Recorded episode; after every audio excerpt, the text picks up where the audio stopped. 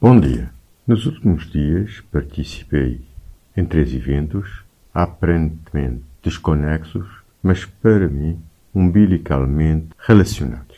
O primeiro evento decorreu sexta e sábado na Câmara Municipal de São Vicente e foi denominado de Jornada Técnica para a Organização Política e Administrativa de Cabo Verde.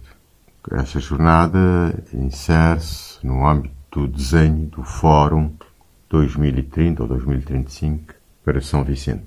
Uh, no domingo, nessa atividade cívica visando a recuperação do antigo tanquinho e a sua devolução como prenda de Natal às crianças de São Vicente.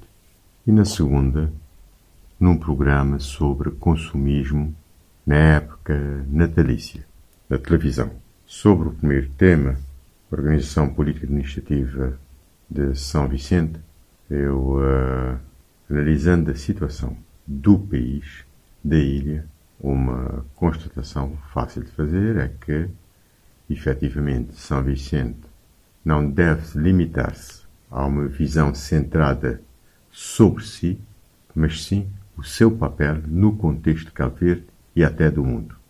Terá que se extravasar, ter uma visão muito mais ampla. Outro aspecto, tendo em conta as limitações reais de Cabo Verde, este micro-país que, após a declaração formal de independência política, continua dependente de ajuda externa, desde remédios, alimentos, a recursos para o Orçamento de Estado, para investimentos, para tudo, tendo inclusive que enviar muito da sua mão de obra para o exterior porque não consegue sustentar o país. É de se pensar seriamente na seriedade de se ter um micro-Estado como Cabo Verde como Estado independente. Senão haverá uma melhor organização, porque a função do Estado é garantir o bem-estar de todos os cidadãos e não apenas de uma elite ou de um grupo de pessoas eventualmente para mim ou para outros quadros ou uma boa parte considerável da população, em particular as pessoas ligadas às elites partidárias, a questão da dita independência é uma bênção. Claro que terão muitos seguidores que ludibriam ou enganam com pequenas coisas, montar todo o sistema.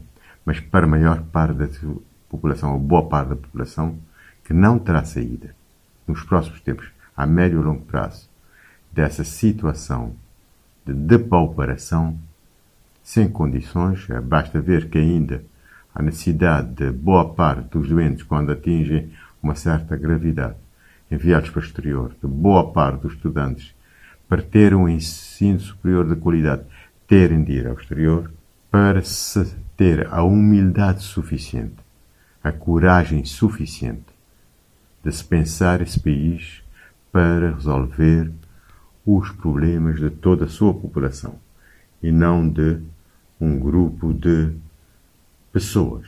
O outro tema relacionado com o consumismo, que significa consumo supérfluo, claro que se aplica a uma elite, a uma parte da população, mas muitos nem sequer podem resolver os seus problemas de consumo.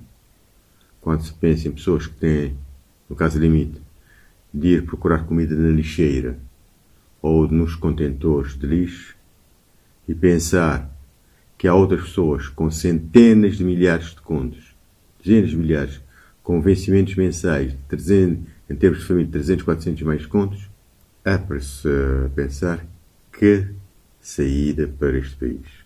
Uh, é uma situação insustentável. Terminava convidando a todos os cidadãos e residentes a darem no próximo domingo a sua contribuição nessa atividade cívica que é a recuperação do tanquinho da Matiota para devolvermos às nossas crianças. Bom dia a todos.